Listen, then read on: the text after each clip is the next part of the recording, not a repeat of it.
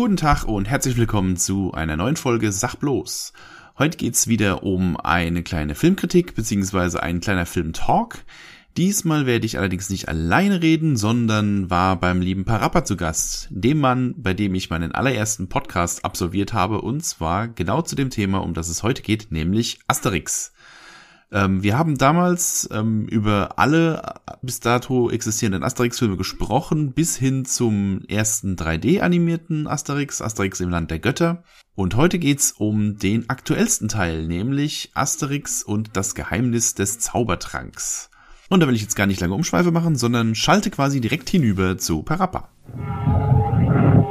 So, und da sind wir wieder und wie angekündigt reden wir über den neuen Asterix-Film, der jetzt wahrscheinlich während, wenn ihr das hört, wahrscheinlich schon nicht mehr im Kino läuft, aber der bis vor kurzem im Kino lief und den man sich dann sicherlich bald bei Interesse auf DVD zu Gemüte führen kann. Und äh, da war ich zwar im Kino, aber da war auch mein Gast im Kino und deswegen reden wir da jetzt ganz gescheit darüber und zwar über Asterix und das Geheimnis des Zaubertranks. Ich hoffe, das war der Titel. Das war der Titel. Ach gut, ich weiß, ich hatte jetzt irgendwas, ich war jetzt irgendwie auf Hinkelstein oder sowas, aber es, es gab auch, es gibt auch ein paar gewisse Parallelen zu Hinkelstein oder auch zu mehreren Asterix-Filmen, würde ich behaupten. Das ist richtig, ja.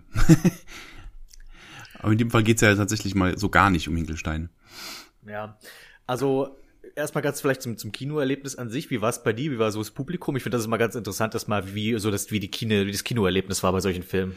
Äh, das war in dem Fall total großartig. Ich gehe mittlerweile fast nur noch in so ein ganz winzig kleines Kino im, im Nachbarort, ähm, wo auch immer nur zwei Filme gleichzeitig laufen. Und ähm, da ist es immer sehr angenehm. Also da waren keinerlei nervige und sonst wie. Wo, wobei es bei so einem Film ja fast egal wäre, aber da war es echt ein sehr angenehmes Publikum, war super. War, war voll? Waren viele Leute da? Nee, gar nicht. Das ist Bei uns war's, also ich bin da zwei Wochen nach dir gegangen und äh, da waren vielleicht, keine Ahnung, also ich war mit, wir waren zu zweit dort und ähm, der Rest im Kino waren vielleicht irgendwie zwei Familien und vielleicht ein Grüppchen Jugendlicher oder sowas, aber war ein riesen Kinosaal und vielleicht zehn Leute maximal. Und das war, der Film lief ja auch, also zumindest auch in, ich weiß, wie es bei dir war, auch in, in Berlin lief der ja wirklich nur in ausgewählten Kinos. Und dann auch zu sehr unschönen Zeiten. Mm, ja, nee, er, lief schon in, in eigentlich jedem Kino, aber halt auch wirklich nur im Mittagsprogramm. Also als, als Arbeitnehmer war es da total schwer. Ich habe also eine einzige Vorstellung, die halt um ähm, 20 Uhr war, äh, habe ich dann erwischt und ähm, ja, ansonsten immer nur so, das späteste war immer so um fünf oder so. Also, weil also es ist ja, ist ja ein Animationsfilm und das ist ja automatisch dann für Kinder gemacht, ne? Deswegen kann man die alle mittags bringen typisches. Das ist so seltsam, weil wenn man denkt, Asterix ist ja auch für viele ein Nostalgiethema. Mm. Und äh, ich behaupte mal, wenn, wenn an Ostern oder so die Asterix-Filme laufen, dass dann nicht nur die Kinder vor dem Fernseher sitzen. Und ähm, deswegen, ich, also ich bin im Kino, das bei mir in der Nähe war, das den gezeigt hat, ähm, da, da lief der wirklich nur 15 Uhr 45 oder sowas. Ja, das und das auch mit, mit viel gutem Willen kann dir der Arbeitgeber da nur schwer entgegenkommen. ist auch ein, also muss ist auch ein ich blöder Grund, um sich freizunehmen. ja, also muss ich wirklich dann an einem Samstag gehen. Ich meine, also das ist an sich kein Problem, aber es war auch, war auch irgendwie ungewohnt, dass du aus dem Kino kommst und es ist noch hell. Also ja. ist halt ja, aber das ist typisch deutsche ähm, Kinopolitik irgendwie. Alles, was animiert ist, ist automatisch für Kinder und landet im Kinderprogramm. So, das war mit dem letzten Spider-Man-Film genauso. Ich konnte ihn nicht ja. gucken, weil er immer nur mittags lief. Obwohl er, ich glaube, alles andere als kinderfreundlich ist, so, weil ich gehört habe. Naja, ist egal. Und dann, ähm, jetzt, jetzt wo wir quasi das Allgemeine aus dem Weg haben, äh, jetzt nur die, die äh, obligatorische Spoilerwarnung natürlich. Also ich würde sagen, wir reden einfach ganz allgemein über den Film. Ich meine, es ist Asterix, da wird jetzt nicht äh, einem jemanden, glaube ich, aufs Dach steigen, wenn wir jetzt hier Sachen von der Handlung verraten oder so. Naja, sagen wir so, beim letzten Animationsfilm haben wir uns ja noch, äh, äh, haben wir gesagt, wir spoilern mal nicht den Schluss. In, in dem mhm. Fall ähm, würde ich tatsächlich gerne den Schluss ansprechen, weil das so ein Punkt ist, der mir noch im Gedächtnis äh, geblieben ist. Deswegen würde ich tatsächlich eine Spoilerwarnung machen, ja. Ja, also ich finde, also wie gesagt, wir machen eine Spoilerwarnung, aber ich finde halt eben, ich finde, wir sollten auch über mehr Dinge als als nur allgemeine Filme reden. Also wir, wir können natürlich gleich sagen, erstmal allgemein sagen, wie wir ihn finden, aber ich finde, äh, bei dem letzten, der hatte, dadurch, dass er sowieso mehr Überraschungen hatte, gefühlt hat sich eher gelohnt, sage ich mal, nicht zu spoilern. Mhm. Hier ist es so, kannst du viele Sachen, sage ich mal, kommen sehen. Ja, bis auf ein paar. Also gehen wir es einfach mal durch. Für mich war die erste große Überraschung gleich, ähm, sag ich mal, der Anfang und die Musikauswahl. Ach, das war, ähm, Was war's denn? Ich weiß, was Äh, du Dead, meinst. also die, die Band heißt Dead or Alive, das ist so eine 80er-Band und ähm, Right Round. ah, right, genau, right round. Ja. Lied. Spin my head Ja, right genau. round. Also halt auch wirklich das, also nicht irgendwie eine Coverversion, sondern wirklich das Original 80er Jahre Lied lief da. Und äh, dazu läuft eine sehr skurrile Montage mit Impressionen aus dem Asterix-Universum, mit irgendwelchen kleinen Szenen bei den Piraten, bei den Römern, bei den Galliern und dazu läuft dieses, dieser Popsong aus den 80ern, von dem ich, also mir, mir hat sich nicht ganz erschlossen, was der hier zu suchen hat, außer dass er halt äh, ein Ohrwurm ist. Ja. Also das erste, was ich gedacht habe, es war wieder, aha, mal wieder Asterix mit, mit Popmusik gekreuzt, aber ich fand es jetzt in dem Fall gar nicht mal so arg störend, weil es jetzt, also weil es halt ein uraltes Lied ist, also was uralt ist, halt ein Lied aus den 80ern, aber es war jetzt nicht so dieses, wir quetschen mal noch einen aktuellen Chart-Hit mit da rein, damit wir auch die, die, die, die, die Jugendlichen mit abholen, sondern das war halt einfach, in dem Fall glaube ich einfach nur ein Lied, wo sie halt gedacht haben, ja, das passt ganz gut auf das, auf das ganze Ding. Ja, ich fand es auch nicht mal unbedingt negativ. Es ist halt, also es war auch tatsächlich mein erster Lacher des So Filmes, als ich, da, als, ich, als ich das Lied, äh, als ich das Lied erkannt habe, dachte ich mir mal, was? Was passiert denn jetzt hier gerade? Also es war einfach so schön, also es war aber so schön abgefahren auch eigentlich. Ähm, also es ist schon, wie du sagst, es ist halt offensichtlich ging es nicht darum, irgendwie einfach jetzt einen aktuellen Bezug zu irgendwas herzustellen, aber sondern einfach, ich, ich trotzdem habe ich nicht ganz verstanden, warum ausgerechnet dieses Lied. Also das ist, Ja, ja, keine Ahnung. Nee, also den Grund erschl- der schließt sich mir jetzt auch nicht ganz. Aber ich fand's ganz cool. Es hat ja, es hat halt irgendwie, hat halt irgendwie Schmackes dann die, die Szene durch das, durch den Song. Fand ich gar nicht, fand ich gar nicht schlecht. Und dann äh, starten wir ja direkt eigentlich mit dem Hauptcharakter des Films, und zwar Miraculix. Ja, genau. Also das kann man wirklich so sagen. Es ist ein Asterix-Film, der mit sehr wenig Asterix auskommt. das stimmt. Das war ja im, im, in welchem Film war denn das, wo wir schon mal, wo ich schon mal gesagt habe, dass Asterix zur Nebenfigur degradiert wurde? Das war, glaube ich, bei dem furchtbaren Stimmt, das ist der Wikinger-Film. Wikinger-Film, wo es mehr um Obelix geht tatsächlich. Und Ja. in dem Fall sind tatsächlich Asterix und Obelix nur so die, die, die Sidekicks. Also ich finde sogar Obelix hatte hier mehr zu tun als Asterix. Es geht in erster Linie um Miraculix, was ja per se jetzt erstmal allgemein nicht schlecht ist. Aber ich fand es dann wirklich seltsam. Also es fühlte sich seltsam an. Gerade so im, im letzten Akt, sag ich mal, im letzten Drittel des Filmes ist ja Asterix quasi gar nicht anwesend. Also er taucht einmal kurz auf, um Obelix zu wecken und dann, das war's. Das war so seine Rolle im Film. Ja. Das ist auch eine komische Stelle, wo er dann auf einmal, also der Grund, warum er jetzt auf einmal weggeht, das war so ein Oh bisschen ja, so. oh ja. Das war für mich auch so ein sehr seltsamer, also ich glaube, wir sollten auf der Reihe nach vorgehen. Ja, sollen wir, sollen wir einfach mal zusammenfassen, um was es überhaupt geht für die Leute, die so gar nicht wissen, was, was so die, was so die Handlung Ja, ist. sei, sei, sei, sei mal mal nett. Möchtest du das zusammenfassen dann? Ja, ich, vor allem äh, fiel mir dann auf, wir haben ja im letzten, also wir haben ja schon mal einen Podcast über, über alle Asterix-Filme gemacht, alle bis dahin quasi. Und da hatten wir auch irgendwann den Punkt, äh, wo wir, wo wir beide uns gewundert haben, warum werden keine Vorkehrungen getroffen für den Fall, dass Miraculix mal ausfällt. Ne, da hatten wir uns ja beide gewundert, dass, dass es irgendwie keinen keinen Notvorrat gibt und äh, dass, dass die, äh, Miraculix keine, keinerlei, äh, keinerlei Notfallplan hat und so. Und siehe da, in dem Film geht's halt genau darum. Ne, dass man, dass Miraculix merkt, hoppla, ich werde ich werd langsam alt, wir sollten mal gucken, dass wir einen Nachfolger finden, für äh, der sich in Zukunft um die um das Brauen des Zaubertrankes kümmert. Wobei sich das auch irgendwie ein bisschen seltsam anfühlt, weil ja gerade in- im Asterix-Universum ist ja ähnlich wie bei Simpsons und South Park und so weiter, vergeht ja scheinbar nicht die Zeit. Ja, natürlich. Und äh, das ist ein bisschen seltsam dann über das, äh, ich meine, es ist cool, das macht die Charaktere irgendwie menschlicher, dass sie sich mit solchen Sachen auseinandersetzen, so wie, ähm, wie geht's, also wie geht's in der Zukunft weiter, wenn ich mal nicht mehr bin? Das ist ja quasi die große Schicksalsfrage von Miraculix in dem Film. Und äh, es ist, es ist trotzdem, es fühlt sich irgendwie seltsam an, weil er eigentlich nie Zeit vergeht. Also, du hast, bist ja am Ende des Films, egal von welchem Asterix oder bei welchem Asterix-Band auch immer, du bist ja immer wieder beim Status quo. Ja, das haben wir ja da genauso. Also am, am Ende, auch wenn sie sich den ganzen Film drum kümmern, einen Nachfolger zu finden, am Schluss ist ja dann irgendwie so, naja, okay, dann lass halt mal noch ein bisschen abwarten. so, das ist ja dann der, das ist ja dann der Stand, dass man quasi beim nächsten Film gerade wieder bei, bei, bei Status Quo anfangen kann. Aber ich fand die, die Thematik eigentlich mal ganz nett. Allein, dass man so, dass es mal ähm, um was, um was ganz anderes geht. Auch, dass, man so ein bisschen mehr dieses ganze, die, die Druiden so ein bisschen mehr beleuchtet und dass es da halt auch eigentlich ganz viele gibt und so. Ja, es hatte so ein bisschen was von, äh, wir wollen jetzt so ein bisschen gallische Folklore mit einbauen. Das ist jetzt quasi wirklich mit diesem, mit diesem Weitergeben von Druidengeheimnissen, dass es nicht aufgeschrieben wird, sondern nur von Lehrer an Schüler weitergegeben wird und so weiter, so wie es ja tatsächlich, sag ich mal, überliefert ist von Druiden, ähm, dass man das so ein bisschen aufgreift. Mhm. Und äh, das ist auch quasi, das hat die anderen Dörfer haben auch ihre eigenen Druiden und Miraculix ist halt ein besonderer Druide, weil er halt den Zaubertrank hat. Und ich fand auch, ich meine, es taucht ja dann auch ein Bösewicht auf, ein böser Druide, mhm. der meiner Ansicht nach, ich meine, er ist offensichtlich wahnsinnig und auch ziemlich fies, aber ich finde den, den, äh, den Grund, warum er Miraculix nicht ausstehen kann, finde ich aber auch per se gar nicht so, also man kann ihn, man kann ihn irgendwo nachvollziehen. Im Sinne von, er wirft ja Miraculix vor, du hast diesen Zaubertrank, aber, und, aber du benutzt ihn nur, um dieses eine kleine Dorf zu beschützen. Warum, warum befreist du nicht ganz Gallien damit von, von der Unterdrückung sozusagen oder von den, von den Besatzern? Ja.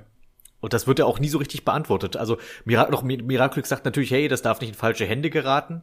Aber es ist halt echt, also ich finde, es ist ein interessantes Dilemma auf jeden Fall, dass, dass man sagt, wir haben diese mächtige Waffe, aber wir setzen sie nicht ein, auch wenn wir damit das römische Imperium zurückschlagen könnten. Mhm. Ja, ich, ich glaube, an einer Stelle sagen sie es, glaube ich, von wegen, also wenn, wenn, wenn wir jetzt anfangen würden, alle mit dem Zaubertrank zu versorgen, dann ist es ja nur, nur eine Frage der Zeit, bis irgendwann auch die, äh, jemand, jemand Falsches quasi daran kommt und dann ist halt alles vorbei. Aber ja. Wobei wir ja gesehen haben, dass am Ende des Films haben ja auch, sag ich mal, die Falschen den Zaubertrank und es ist ja trotzdem, die haben das aber trotzdem dann richtig eingesetzt. Also die Römer haben ja am Ende auch Zaubertrank. Ja, stimmt. Oh Gott, das Ende, das war so drüber. Das ging dann so ein bisschen, das ist ein bisschen mit denen durchgegangen, mhm. mit den mhm. Leuten. Ja, jedenfalls, Miraculix macht sich mit Asterix und Obelix auf den Weg, einen Nachfolger zu finden. Die kommen zu den Druiden, also zum Druidenrat oder sowas, zu so einer Sitzung. Ja, wir stellen, ja, wir stellen, wir stellen fest, dass die anderen Druiden alle inkompetent sind. Äh, auf eine auf eine manchmal lustige, manchmal ein bisschen nervige Weise. Also ich hätte mir gewünscht, dass zumindest ein oder zwei vielleicht ein bisschen kompetentere dabei ja. waren, aber so ist halt so die Frage, was ist, warum gibt's euch eigentlich, wenn ihr alle Vollidioten seid und eigentlich nichts könnt? Ja, ich meine, es ist ja im, in den, in den Asterix-Comics ja auch schon öfter etabliert, dass Miraculix einfach der beste Druide ist. Aber in dem Fall ist es halt wirklich so, es gibt Miraculix, dann kommt lang, lang, lang, lang nix und dann kommen die ganzen anderen Hansel. die halt ja. irgendwie und dann gibt's, und dann, äh, genau, da taucht der böse Druide auf und kündigt an, ich bin der Bösewicht des Films. Also er macht ja bei seinem ersten Auftritt erstmal noch gar nicht so Dämonix. wirklich viel. Ja. Dämonix, genau. Und ich, er hatte übrigens ein cooles Design, fand ich. Also einen bösen Druiden haben sie schön mitgespielt, sag ich mal, mit das der stimmt, Idee. Ja. Der sieht cool aus. Und auch, dass er, sag ich mal, ähm, sag ich mal, eben die anderen Druiden haben ja alle eher so, so defensive Zauber, also das hat eben so ein Wachstumszauber oder sowas. Und, ähm, und der Dämonix hat ja einfach, okay, nee, Flammen. Also mein Ding, ich hab, ich kontrolliere Feuer. Also es ist, halt, ja. ist halt so sehr, äh, also sehr offensichtlich aggressiver Druide, der sagt, hey, ich habe Zauberkräfte, ich möchte die auch gerne für Macht einsetzen und so weiter. Mhm mit seinem mit seinem komischen Hypnose-Feuer. Genau, er kann er kann er kann hypnotisieren und er kann irgendwie Feuer kontrollieren. Hm. Flammenpulver oder sowas in der Art hat er irgendwie. Und äh, dann geht es darum, dass Miraculix ja von Dorf zu Dorf zieht und äh, feststellt, dass die ganzen Nacht, also quasi ist ja fast wie jetzt im echten Handwerk hier in Deutschland, dass die ganzen Azubis ja nichts mehr taugen.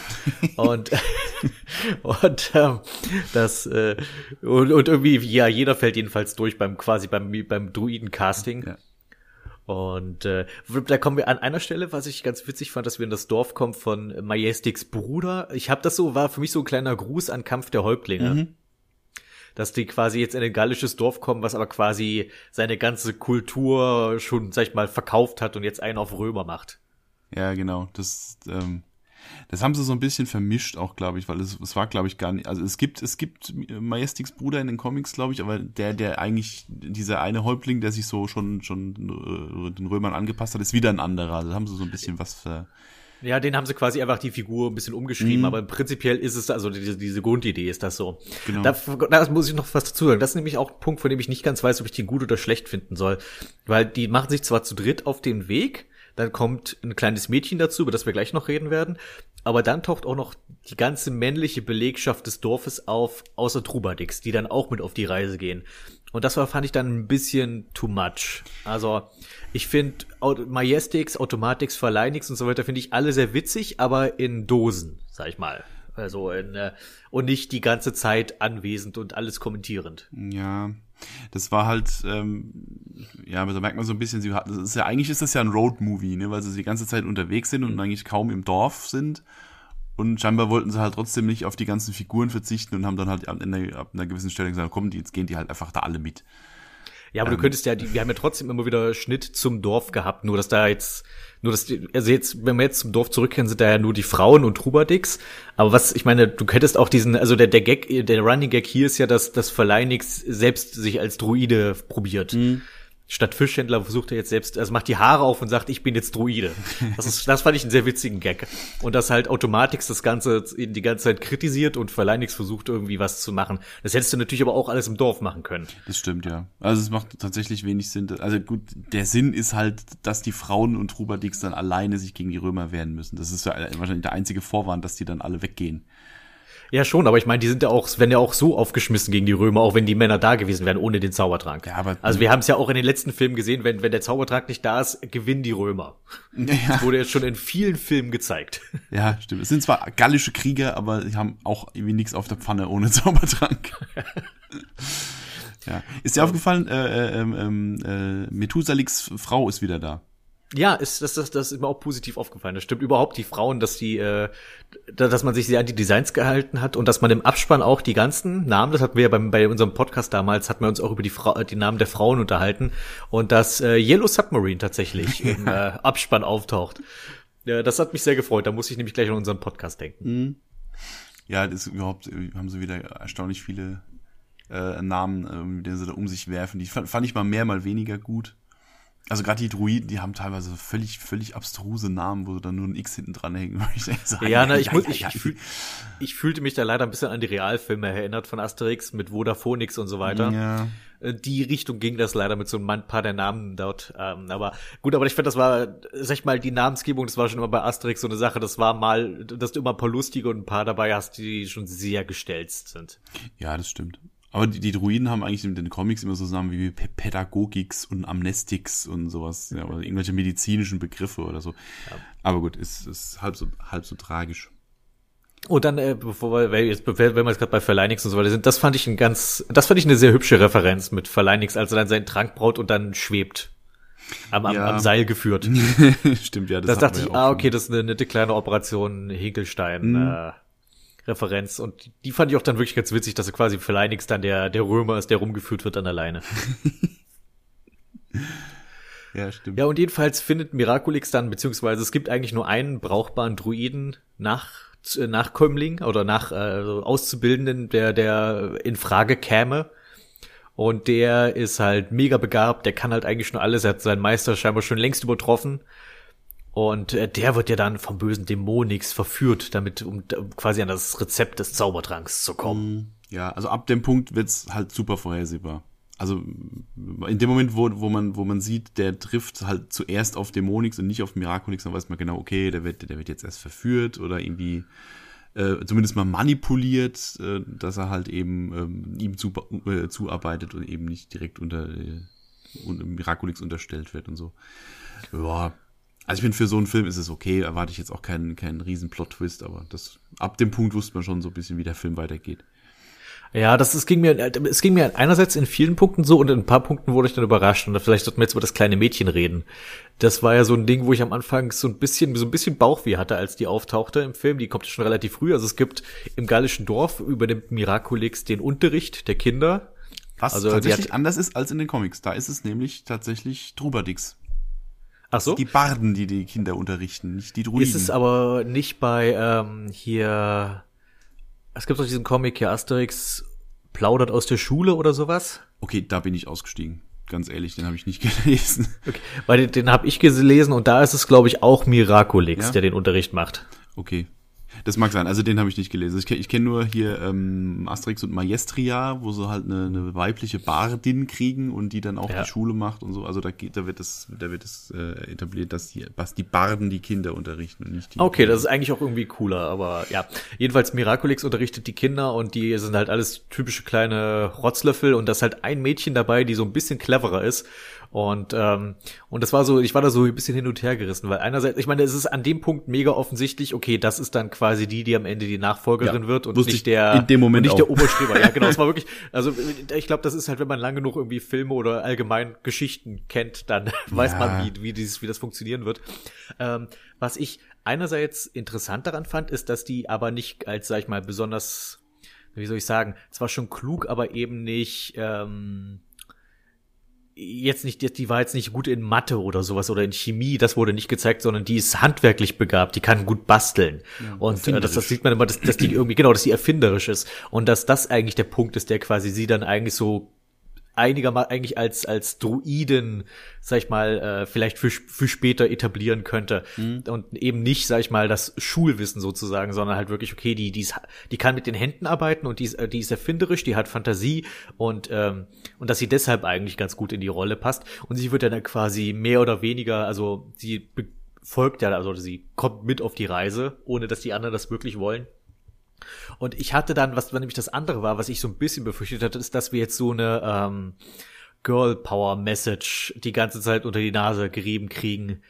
Äh, so im Sinne von, jetzt, okay, jetzt muss irgendwann einer auftauchen und sich darüber lustig machen, so, haha, Mädchen können niemals Druiden werden und dann sie so, ha, ich werde es euch zeigen und am Ende lernen wir alle unsere Lektion, dass Frauen das genauso gut können und so. Ja, ich, ich das ist so, so ein Ding. Klar, ich weiß, dass das so ist, aber können, können wir das bitte nicht so nervig darstellen? Und sie machen es ja nicht so und das hat mich dann positiv überrascht. Genau, es, es wäre tatsächlich ja eigentlich voll im Zeitgeist, ne, weil Hollywood macht ja gerade genau das, dass er eben jetzt alles hier auf mit, also äh, ähm, äh, Feminismus mit dem Holzhammer betreiben, ähm, was ja wiederum für komplett in die andere Richtung scheiße ist, aber ähm, in dem Fall, ähm, auch wenn man von vornherein weiß, okay, ja, sie ist das kleine Mädchen, sie ist A, ein kleines Kind und B, sie ist ein Mädchen, das heißt, eigentlich ist sie der komplette Underdog äh, in, die, in der ganzen Gesellschaft ja. hier, aber dann weiß von vornherein genau, okay, die wird's am Schluss, ja, sie wird zumindest mal, ähm, es, es, gefühlt ist sie die Nachfolgerin am Schluss.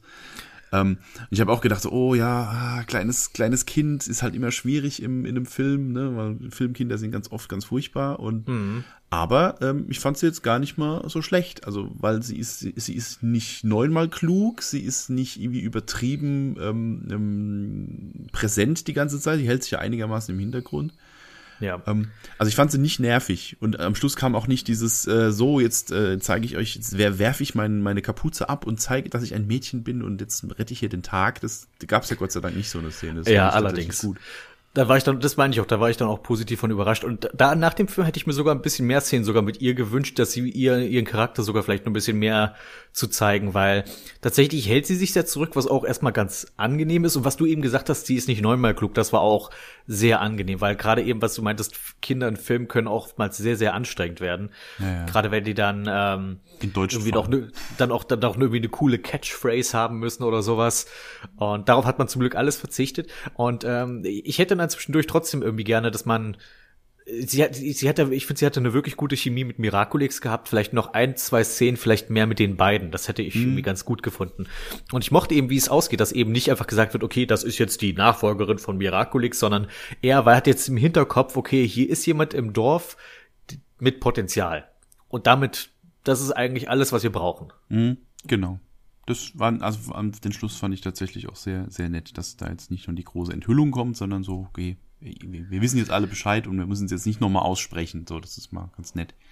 Ein bisschen Leid hat mir dann der Emporcom Nix, heißt hieß er, glaube ich. Heißt er, heißt er sogar so? Ich weiß es. Ja, ja ich glaube, der hieß so. Der, also, ja, irgendwie sowas. Der, irgendwie so. ähm, ja der ist, wie geht es um, um diesen anderen Druiden, der halt so diesen hochbegabten, äh, na, also Druidenlehrling. Und das ist, glaube ich, Emporkömmlix oder Emporkömmlix, irgendwie sowas. Irgendwas mit Emporkömmling jedenfalls. Mhm. Ähm, und bei dem tat's mir am Ende ein bisschen leid, weil so viel verkehrt hat er eigentlich nicht gemacht. Ja. Der hat, der hat eigentlich nur, der wollte Miraculix gern beeindrucken, hat einmal auf den falschen Rat gehört, aber er hat Miraculix ja aktiv nicht verraten. Also er ist, Das Miraculix hat ihm letztlich nicht vertraut, aber er, ich fand, er hat es auch nichts verkehrt gemacht. Und deswegen und dann am Ende sozusagen, also das am Ende, sein Ende ist ja nur, er geht ja traurig zurück in die Berge und muss nochmal von vorne anfangen, sozusagen Druide zu werden. Ja, es sagte sie sogar, ne? Du musst ja. wohl leider nochmal von vorne anfangen. Ne? ich habe mir auch gedacht, das ist, das ist erstaunlich hart. Gerade, weil eigentlich äh, ist er ja tatsächlich begabt und hat jetzt halt einen dummen Fehler gemacht, den man durchaus auf Unerfahrenheit äh, schieben kann und. Der ja auch nur menschlich ist, weil der nein. Oh, Miraculix, der ist dieses große Idol der Druiden und er hat ja auch, das Ding ist, und ich finde ja auch sein Argument, ich möchte keinen Zauber machen, der einfach nur hübsch ist, ich möchte gerne einen haben, mit der praktischen Nutzen hat, das kann ich ja sogar irgendwo nachvollziehen. Und dann kommt erst Dämonix und sagt, nein, nein, Miraculix steht auf Zauber, die nichts, die, die, die nichts bewirken. Mach lieber sowas. Und das ist ja die einzige Manipulation, auf die er wirklich reinfällt. Mhm. Ja.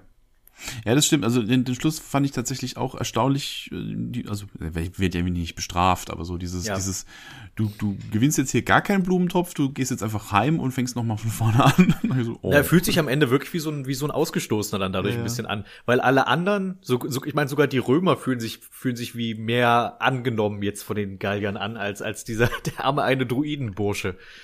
Der, der, also die anderen Druiden nehmen ihn nicht bei sich auf. Die, der darf nicht im Dorf bleiben, der muss einfach zurück, wo er herkommt. Ja. Ja, das ist ein bisschen, das hat er nicht verdient. Aber ich mag, dass sie jetzt quasi so eine Art Kanon von neuen Figuren scheinbar eingeführt haben oder zumindest von wiederkehrenden Figuren. Die haben jetzt ja quasi äh, in Bezug jetzt auf den letzten Asterix-Film, den, den, das Land der Götter, dass wir jetzt wieder den gleichen, die gleiche Truppe bei den Römern haben, mit den gleichen Synchronsprechern. Stimmt, ja. Die, also das ist dieser Centurio, der eigentlich nur seinen Job machen will, aber halt mit seinen super feigen Legionären ähm, immer verhandeln muss an über jede Kleinigkeit, dass du diese, dass du diese, dass du die, dass du die feigen, aber vorlauten Legionäre hast. Äh, ich weiß nicht, ich mag die Truppe irgendwie, die ist und und den Berater von Caesar, der ist ja auch wieder der gleiche. Ja, stimmt. Ja. Nee, das ist tatsächlich ganz nett, dass sie, dass die äh, Figuren, die funktionieren, dass sie die nochmal mit einbauen.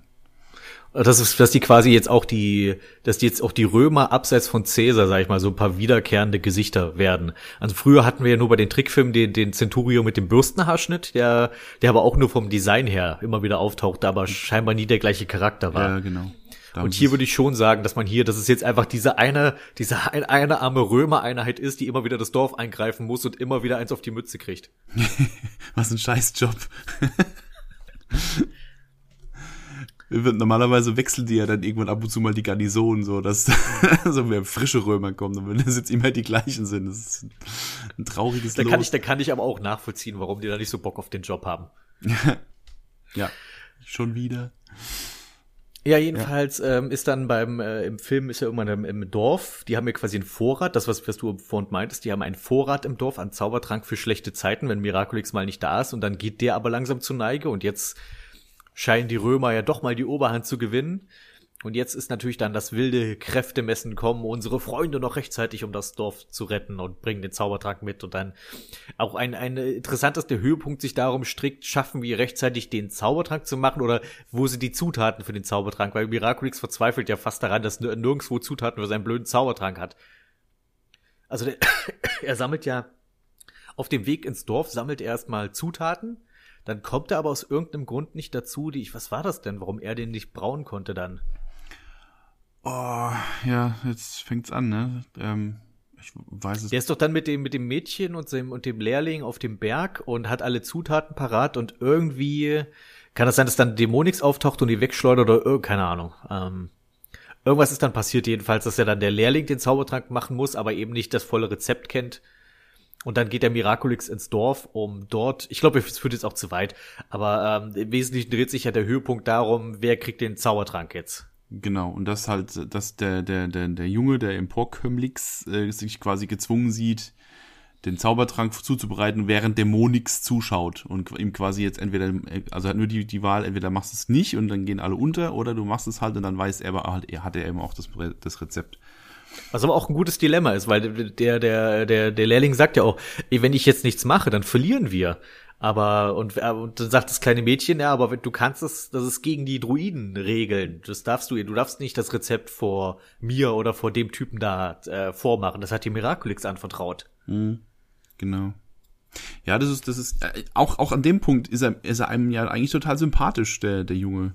Ja. Empor Kublix. Insofern, naja, er hat nicht verdient, dass er so ganz leer ausgeht am Schluss, aber naja, aber das, das, das, die, das Dilemma ist schon, schon gar nicht schlecht.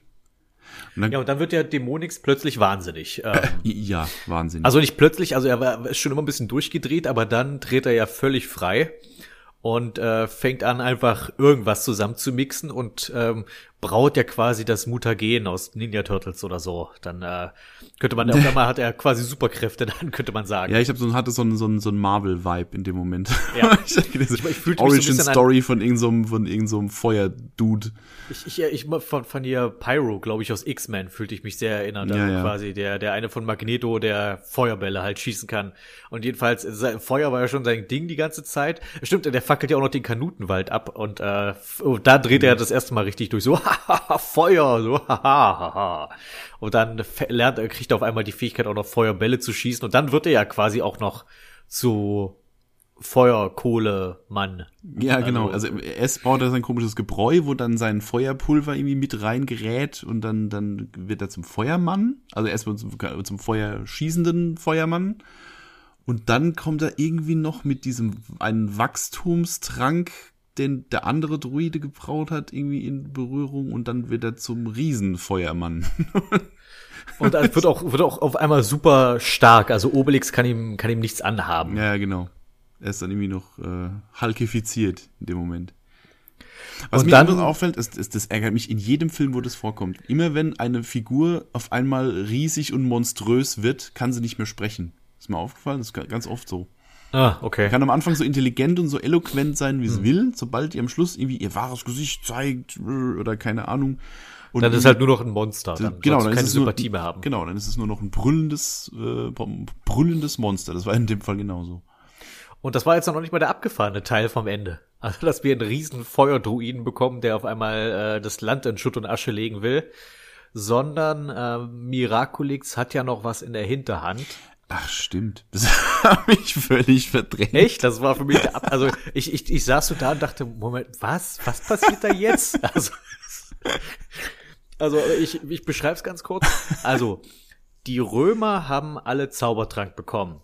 Und weil, also erstmal der Dämonix wendet sich gegen alle. Der ist am Anfang der Verbündete der Römer und dann wendet er sich gegen die Gallier und gegen die Römer und will einfach alle auf einmal vernichten, so dass sich jetzt die Gallier und die Römer zusammentun müssen. Mhm. Die Druiden teilen den Zaubertrank mit den Römern, damit die Römer mitkämpfen können. Und äh, trotzdem können sie aber alle nichts ausrichten, weil Dämonix jetzt ein Riesenfeuerdude ist.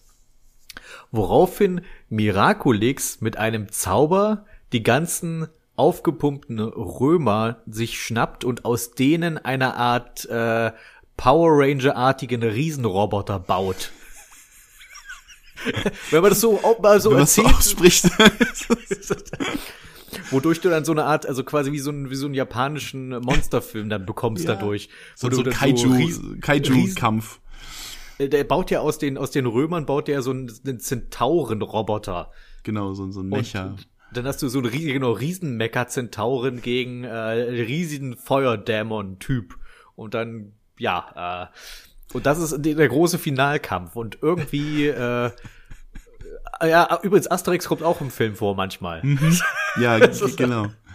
Aber ganz ehrlich, ähm, auch wenn das jetzt gerade, wenn man es so ausspricht, super, super trashig klingt, ich hatte da tatsächlich Spaß mit. Also ich hatte nicht diesen, diesen Facepalm-Effekt, den man vielleicht erwarten würde an der Stelle. Ich habe ja. erst gedacht so, okay, was passiert hier gerade? Aber das, der, der Film ist ja an sich die ganze Zeit schon so flott und so äh, schnell, was die ganzen, was die ganze Bewegung angeht und so, dass auch das am Schluss total Spaß gemacht hat. Auch dieser, auch dieser Riesenkampf, das macht irgendwie, macht irgendwie Laune, trotz allem. Also ich, für mich hat sich einfach ergeben, also als ich so nachher darüber nachgedacht habe über den Film, dachte ich so, das ist, glaube ich, der skurrilste Asterix-Film, den ich kenne.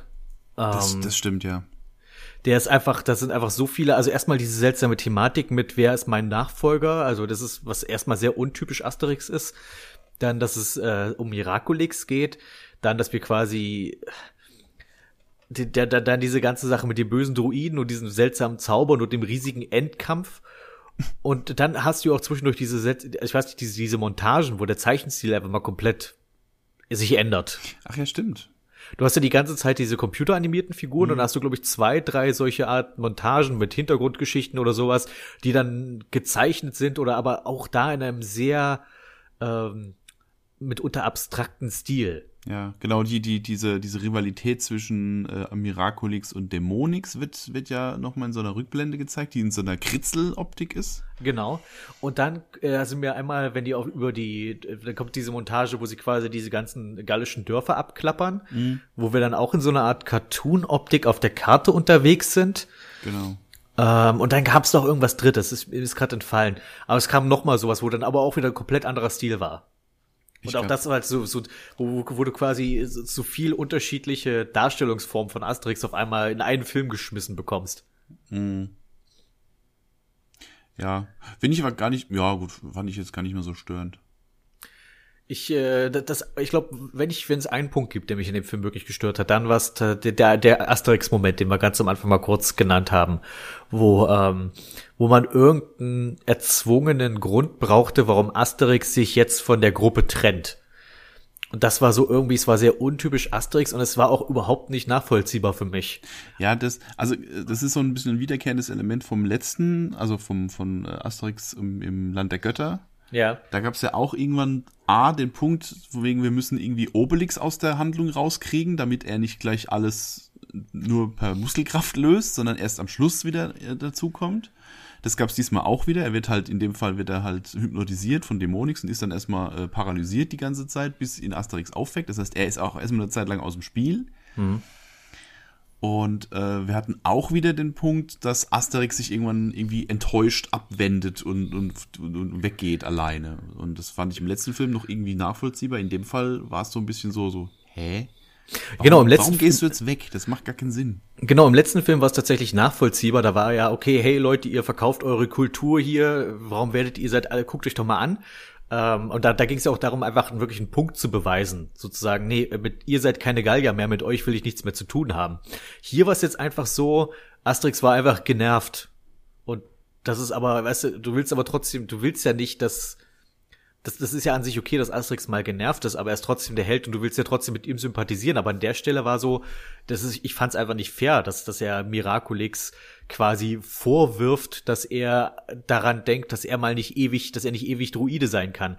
Mhm. Weil Asterix Problem ist ja, nein, Miraculix, du darfst nicht drüber nachdenken, was nach dir ist. Das war das Einzige, was ich davon gekriegt habe. Also Asterix ist ja die ganze Zeit dagegen, dass Miraculix einen Nachfolger sucht und er kommt nur mit, weil das seine Aufgabe als Krieger des Dorfes ist. Ja. Ja, Asterix ist so ein bisschen konservativ in dem Fall. Er will halt alles, dass alles so bleibt, wie es ist und keine, keine, keine Veränderung passiert hier. Was ja seltsam ist, weil wir haben vorher im Film, äh, da, da gibt's doch diese eine Szene am Strand. Und da wird doch eigentlich, also von der Bildsprache her wird da gezeigt, dass Asterix da jetzt Miraculix verstanden hat, was eigentlich sein Problem ist. Also Asterix mhm. sitzt am Strand und ist ein bisschen eingeschnappt wegen der ganzen Sache. Und dann kommt Miraculix und sagt ihm, hey, äh, das ist das, was wir hier machen, das ist nicht das ist nicht die Ewigkeit. Es gab vor uns Gallier, die gegen die Römer Widerstand geleistet haben. Es gibt nach uns Gallier, die gegen Widerstand leisten. Dann zeigt er doch dann irgendwie auf so die, die Kinder des Dorfes, die da quasi Gallier und Römer am Strand spielen. Und dann siehst du Asterix, der mit dem Gesichtsausdruck wie, stimmt, du, eigentlich hat er recht. Ja. So. Und dann hast du aber später diese Szene, wo er quasi die, wo das komplett ignoriert wird, wo Asterix wieder überhaupt null Verständnis dafür hat, dass Miraculix äh, einen Nachfolger suchen möchte. Ja, das ist so, äh, wie sagt man denn? Ja, das ist so, so, so herbeigeschrieben irgendwie. So ja, erzwungenes wir Drama müssen, wir müssen halt, jetzt ja. Asterix aus, aus, der, aus der Handlung erstmal rausnehmen, damit, die, damit er eben nicht wieder die Stimme der Vernunft ist, dass die anderen sich erstmal alle blöd verhalten können in Ruhe. Das ist ja immer der Grund. Ne? Wenn Asterix nicht dabei ist, dann bauen die anderen nur Scheiße. Und deswegen muss er an der Stelle halt irgendwie raus. Aber der Grund, warum er dann geht und auch noch seinen Zaubertrank vergisst, also ich, ich fand, also, also für mich war das, hm. Für mich war es nicht mal das wirklich der Hauptgrund, weil ich finde, Asterix kriegst du auch, also sag ich mal, kann auch Teil der Handlung sein. Die anderen müssen ja nur nicht auf ihn hören. Das haben wir ja schon auch häufig gehabt. Er, dass du Obelix irgendwie aus der Handlung rauskriegen musst, verstehe ich noch irgendwie, weil das würde dann halt alle Probleme ein bisschen zu einfach lösen.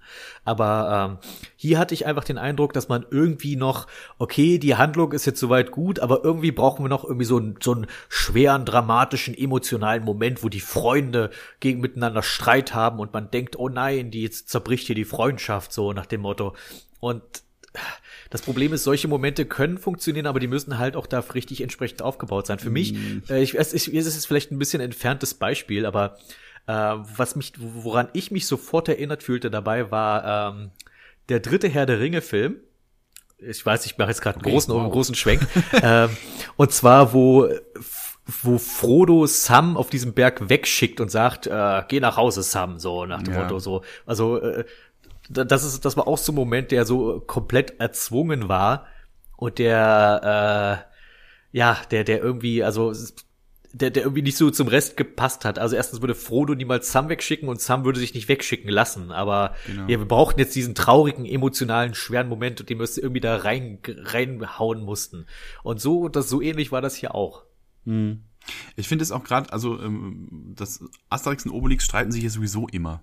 Das ist ja auch im, in den Comics immer so. Also fast in jedem Heft ist mindestens ein Punkt, wo die sich, wo die sich so immer so, dieses typische Bild, was da im Film ja jetzt auch vorkommt, wo die sich so anschreien, immer ja. so mit Nase an Nase aber das halt, das hält halt nie länger als fünf Minuten und dann ist wieder alles gut. So, ja, eben, im, Comic ist ja meistens so, dass er dann im nächsten Panel dann schon wieder weint, sich in den Arm liegen ja, und genau. sich entschuldigen beieinander. Also das genau. ist ja das, das hat schon wieder was sehr Niedliches. Das ist aber eben nicht für Drama erzeugen da gewesen, sondern das ist einfach Comedy. Genau, das, das dürft, das dürft auch nie so sein, dass die dann anfangen, die, dass die sich tatsächlich entzweien. Das wird da ganz, also das, das gehört einfach da nicht dazu. Das ist so eine, das ist so eine typische Männerfreundschaft zwischen zwei, zwischen zwei Dickköpfen und die sich halt dauernd anschnauzen, aber danach ist wieder alles gut. So. Und das, wenn man da jetzt anfängt, von wegen hier großes Drama und ach Gott, und sie haben sich auseinandergelebt oder keine Ahnung was.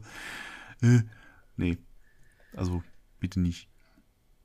Aber ich glaube, das war in dem Fall auch ein anderer Grund, glaube ich. Das, die, ja. die streiten sich am Anfang nur, weil, weil äh, Obelix nicht, nicht gesagt hat, dass er die, äh, die kleine, die Vitrine ja. mit dabei die, die, Ich finde, der Streit zwischen Asterix und Obelix ist immer, in dem Film machen sie es richtig. Da ist es wirklich immer Comedy. Äh, das, mir ging es ja wirklich um die Szene mit Asterix und Miraculix. Mhm. Der, der, deren mhm. Streit fand ich so ein bisschen sehr seltsam und irgendwie unpassend.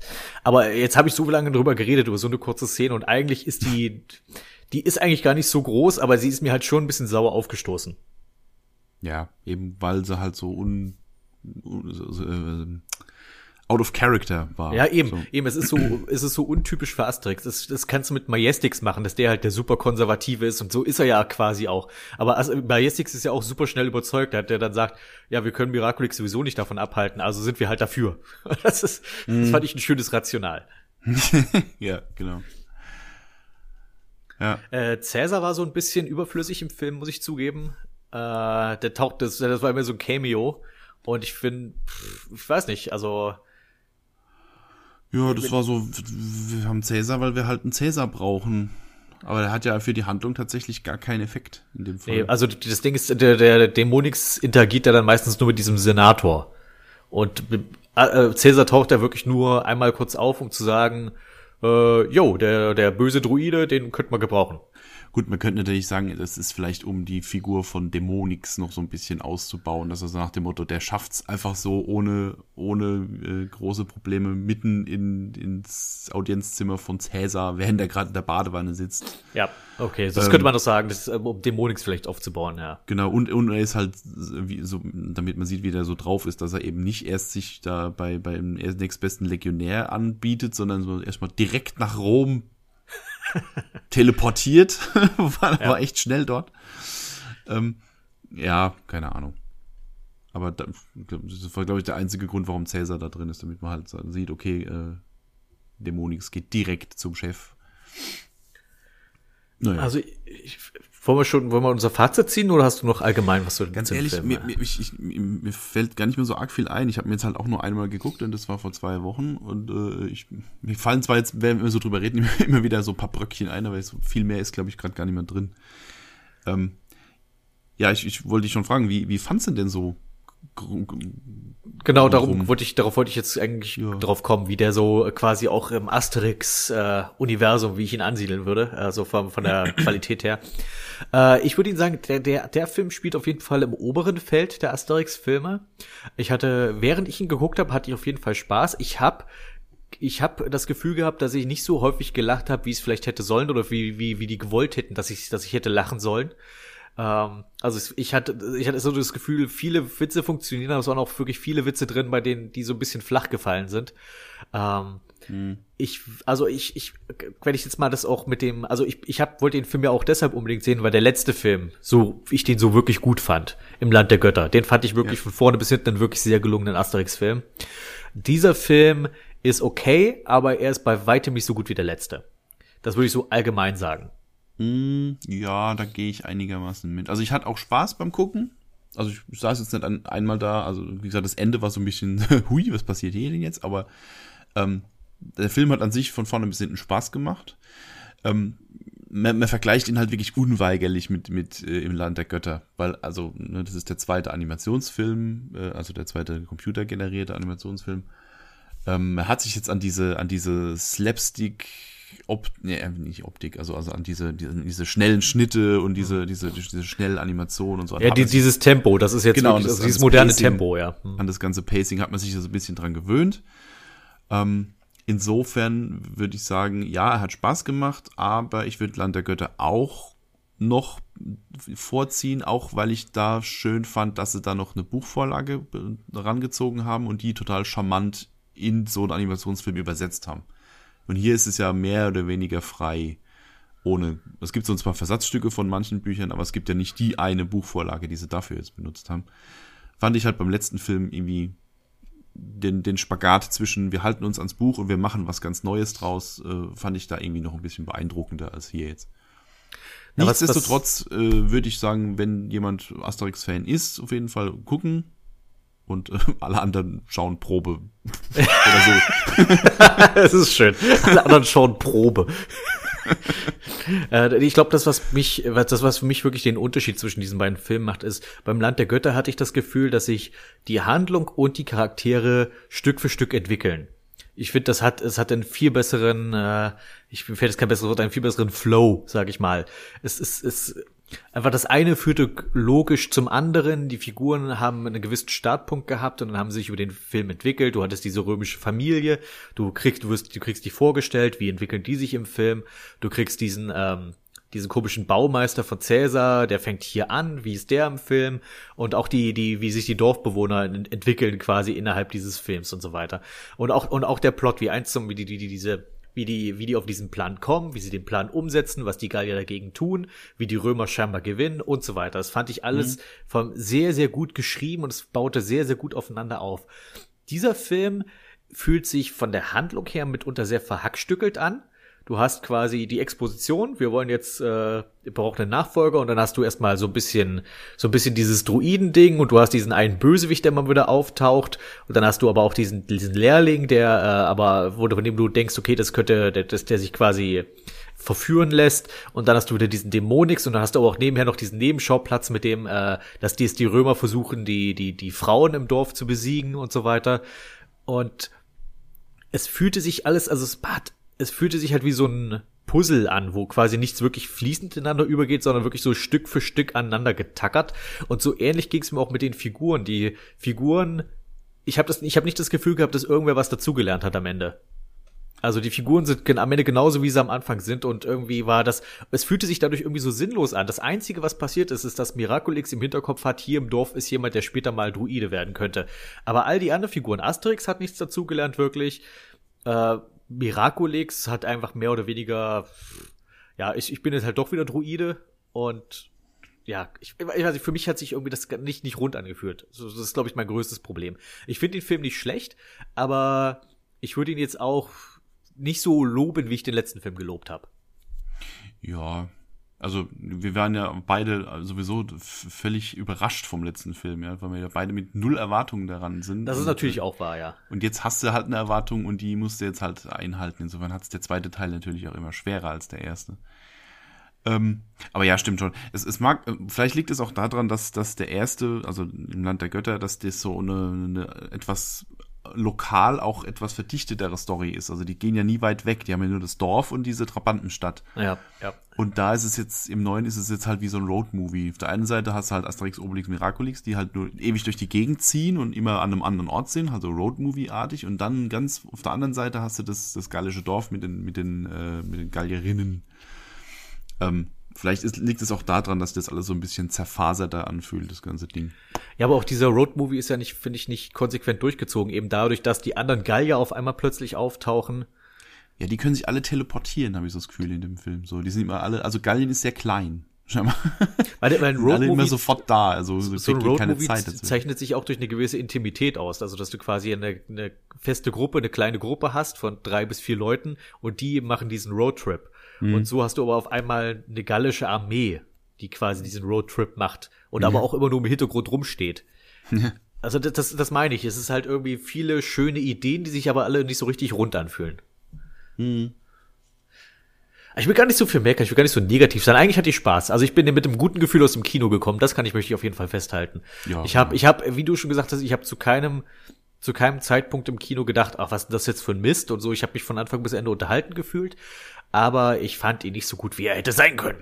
Ja, also wie gesagt, ich finde, er hat das Problem, dass das der zweite Teil einer neuen Reihe ist. So kann ich mir, also man geht halt jetzt auf einmal mit einer Erwartung daran, ähm, die er nicht ganz erfüllen kann. Aber ja, wie gesagt, ich hatte auch Spaß. Das war ein, ein schöner, ein schöner äh, Kinoabend in dem Fall. Ja, wunderbar. Dann äh, bedanke ich mich für dich, äh, für, für dich. ja, wunderbar. Dann bedanke ich mich bei dir für deine Zeit. und war wieder ein lustiger Talk und auf hoffentlich weitere Asterix-Filme, weil auch wenn ich diesen Film nicht so gut fand wie den letzten, hoff, bin ich trotzdem immer noch begeistert, was man inzwischen mit der Asterix-Lizenz wieder anstellt. Das stimmt, ja. Es steht ja so hoffentlich bald wieder ein neuer Band an, mit den neuen Zeichnern und so. Ja, ich finde es schön, dass es wiederbelebt haben und ohne es komplett in den Sand zu fahren, wie es der letzte Zeichentrickfilm noch äh, hat vermuten lassen. Oder die Realfilme eben. Oder die Realfilme.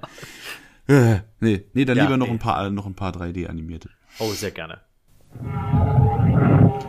So, das war's schon wieder mit unserem kleinen Asterix Talk. Ähm, wem das gefallen hat und wer wissen möchte, was Parappa und ich zu den ganzen anderen Asterix Zeichentrickfilmen zu sagen haben, der kann sich gerne mal unseren ersten gemeinsamen Podcast anhören, den werde ich hier auf jeden Fall verlinken. Und da reden wir, wie gesagt, über die Filme Asterix der Gallier bis hin zu Asterix im Land der Götter.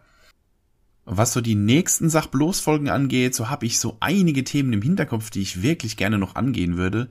Ich habe auch so meine Wunschgesprächspartner im Hinterkopf. Ich hoffe, dass die dann auch zu gegebener Zeit äh, Zeit haben werden, mit mir da eine kleine Talkrunde zu machen. Zum einen würde ich gerne einen Podcast über Game of Thrones machen, jetzt wo die finale Staffel ansteht. Um, ähm, dann würde ich gerne einen Podcast über die Marvel-Filme machen, jetzt wo Phase 3 sich quasi dem Ende nähert und dann erstmal wieder alles auf links gekrempelt wird. Und dann kommt demnächst noch ein neuer Hellboy-Film ins Kino und auch da würde ich natürlich unheimlich gerne drüber sprechen. Mal gespannt, ob ich das alles in der kurzen Zeit noch zusammenkriege. Ähm, ich bin auf jeden Fall guter Dinge.